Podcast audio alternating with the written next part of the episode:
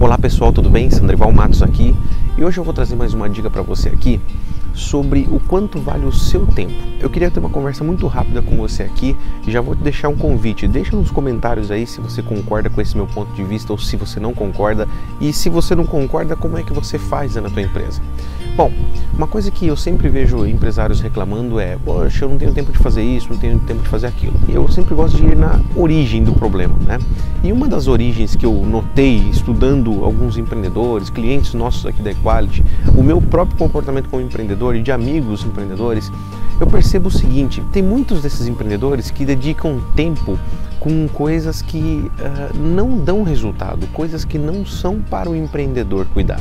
Para isso você tem uma equipe, então você deveria é, delegar certas coisas, delegar não é delargar, né? Você tem que tomar cuidado para não jogar na mão de alguém algo e depois não dar o suporte necessário, não ficar de olho se aquilo está sendo executado. Então, é, muitos empreendedores acabam cometendo esse pecado, na verdade, porque você gasta tempo com aquilo que não dá resultado você despende muito tempo com aquilo, sua hora não é barata, naturalmente sua hora ela tem que custar é, mais do que dos seus é, colaboradores, né? Você certamente abriu um negócio para ter uma vida próspera, para usufruir do seu negócio.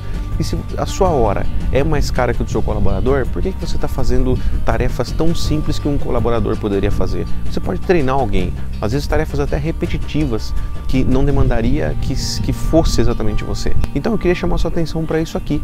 Você às vezes está gastando muito tempo com coisas desnecessárias e aí, obviamente, não sobra tempo para coisas que são importantes, como por exemplo pensar na estratégia do teu negócio, como por exemplo é, monitorar o seu negócio, monitorar os indicadores do seu negócio, ver se ele está realmente sendo lucrativo, ver se o seu fluxo de caixa está sendo adequado para a sua realidade, ver se os seus colaboradores não estão precisando de algo de você, ver se o ambiente da sua empresa para os seus colaboradores produzirem está adequado ou não.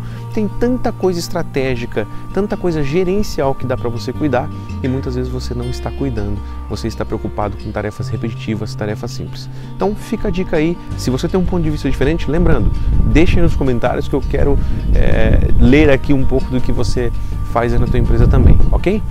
Espero que você tenha gostado desse vídeo. Não deixe de se inscrever no canal.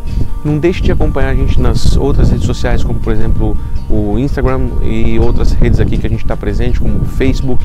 Então, não deixe de se inscrever e de acompanhar a gente aí, tá bom? Um grande abraço te vejo no próximo vídeo. Tchau, tchau.